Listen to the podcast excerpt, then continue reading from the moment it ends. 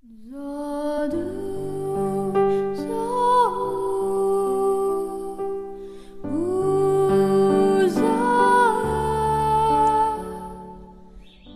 现在收听的是历史 FM 五幺六五零幺，言者莫言，我是主播赤星。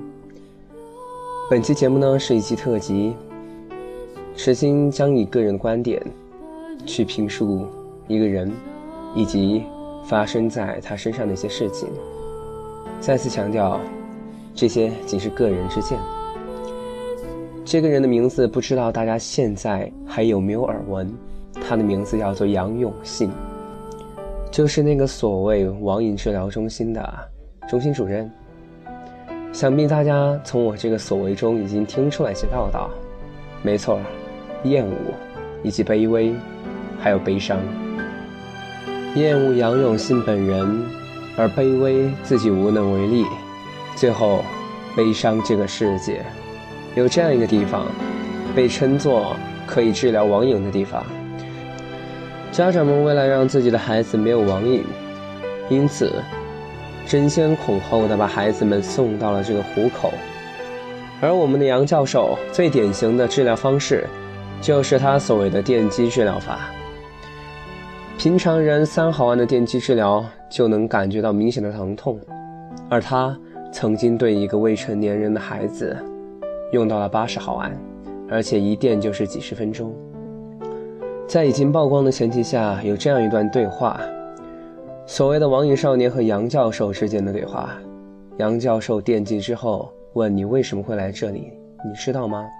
孩子说：“不知道。”于是再电了一下，孩子说：“知道了。”杨教授又问：“那你错了吗？”孩子说：“我不知道我自己错了什么。”杨教授再点了一下，孩子说：“知道了。”就是这样的治疗方式，并且威胁孩子不准告诉家长，然后把孩子留下来。柴静在去采访的时候这样问到一个女孩子：“你喜欢这里吗？”女孩子说：“喜欢。”但是脸涨得通红。柴静觉得不对劲，于是又问：“你想留在这吗？”女孩脸已经完全涨红了，红着眼眶，憋了憋嘴，说：“我要留在这里。”就是这样的人生，就是这样的治疗方式，这哪里是在治疗？这完全是通过一些嗑药的手段，折磨人身和肉体以及精神上的一些疼痛，来刺激，达到自己想要戒除所谓网瘾的一个效果。这个世界上或许总有这么一些人，认为自己是救世主，因此坚持，并且。至死不渝地认为自己所做的一切是正确的。但让我感到奇怪的，不是这些人心理扭曲的做法，而是这样的心理扭曲的救世主，怎么到今天才让我们知晓？因为奴性，因为恐惧。曾经在日本侵华战争时，几个士兵能压着几千人走，因为恐惧不敢反抗。越反抗就会痛苦，现今更是如此。这些没有成年的学生，就因为仅仅一句“网瘾大”，便被送到了这种机构，接受如此惨无人道的治疗方式。在经过爆料之后，解救出来的一部分孩子自述道：“很多人已经被折磨到生活无法自理，满目疮痍，并且威胁他。”不能说出来，如果说出来的话，就会让他知道什么叫杨氏教育的方法。恐惧在每个人的心里面弥漫，因为恐惧，所以没有英雄。因为这个时代，比起曾经，有太多能够让人流连并且眷恋的事物。因为害怕，害怕死亡，害怕折磨，害怕苦难和疼痛。因此，没有英雄成全了罪恶。有很多人会想：这怎么了？为什么不能群起而反抗？世人的惯性，枪打出头鸟的懦弱以及害怕。其实我在诉说这些种种的时候，我的心里是无比的卑微以及自责。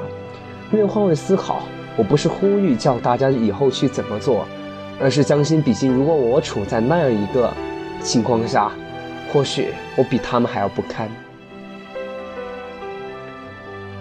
有一位自我爆料的人，爆料了他们在治疗的时候亲眼看到的一切。那些学生不仅仅没有做起反抗，而是成为了杨教授的爪牙，帮他按住另外一个学生，电击疗法，再增加许多仪器，八十按、四十按、三十按，一电就是十几个小时，反复的疼痛感来触碰一个人的神经，让那个人最后直到像一具尸体一般。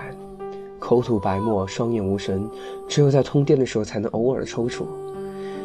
这样一幅短短几千字的自述，我在三十几度的天气里看的是冷汗直下。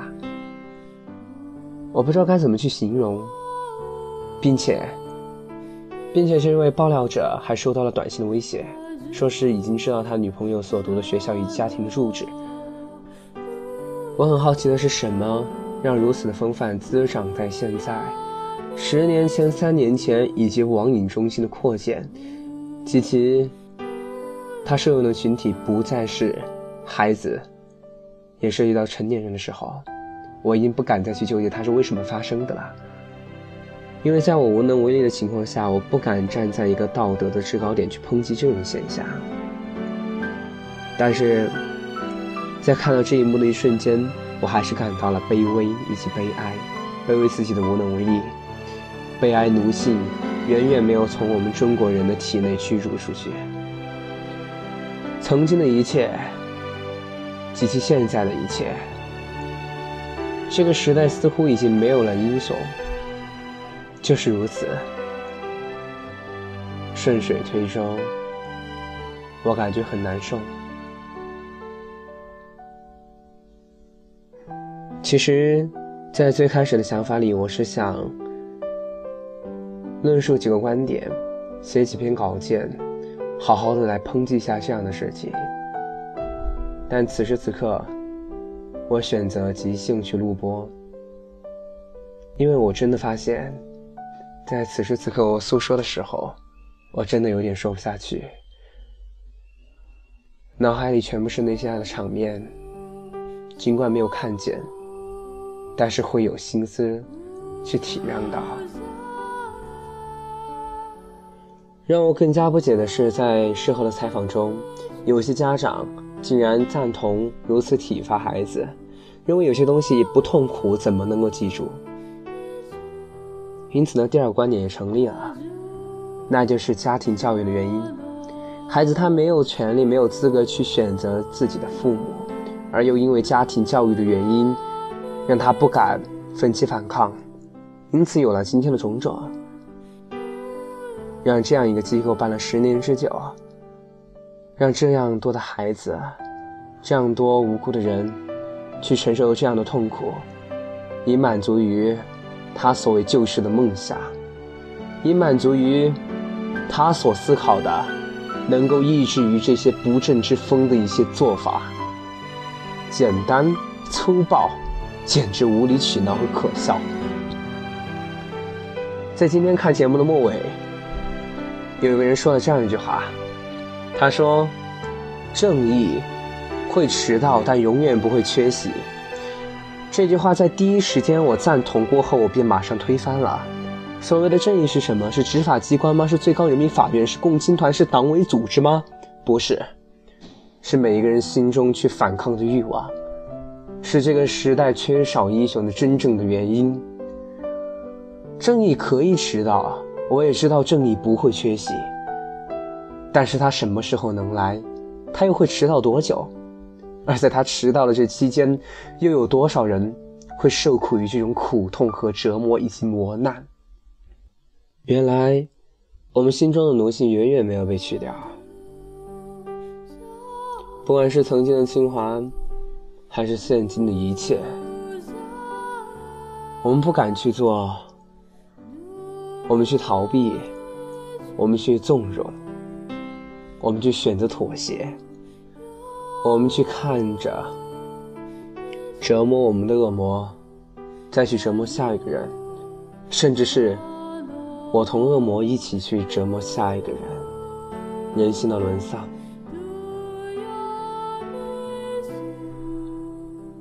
我不敢再讲下去，我把很多人认为自命清高。以及种种，其实我知道，这样即兴而又苍白的自述，没有多少的说服力。但是，不管是纵观此时此刻我们青少年许多内心的想法，或是愤青也好，或是无理取闹也罢，娇生惯养、娇柔做作，这些东西全部都是恶魔的缩影，将他们无限的放大，就变成了扭曲的人格和性格。然后，又是下一个杨永信。在我看来，没有任何的事件会成为你今生今世注定是此性格、此原因、此脾性的理由之一。所有的一切都是你自己的选择，你没有理由去抱怨，抱怨社会，抱怨家庭，抱怨学校，抱怨你的朋友圈子、人际关系，一切都是你自己的选择。你只不过在说，正是因为如此，我变成了这样。我没有坐以待毙罢了。这期节目呢，我不敢说是呼吁，但是我只是想诉说此时此刻的心中所想所感。我不能说是多高尚的去唤醒一些人，我没有鲁迅这么伟大，我也不能用笔杆子杀人。我也不能说自己的心里没有扭曲的一面，但当我知道这些事情，以及我所看到的事情之后，这些面被无限的放大，放大到让我自己都感到恐惧。我为什么不向你们介绍更多有关于这个事件所有的内容和过程呢？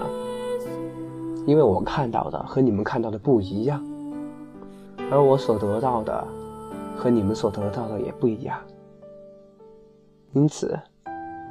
我希望能够听到我节目，并且有信心、有耐心听到这里的人，都去搜索一下这个事件，再想想自己，反思一下自己，就是这样。不要让不正之风随意的增长，而增长的理由和借口随意的拿来搪塞，这样的人生。真的有意义吗？加油！不知道为什么我要说这样一句话，加油！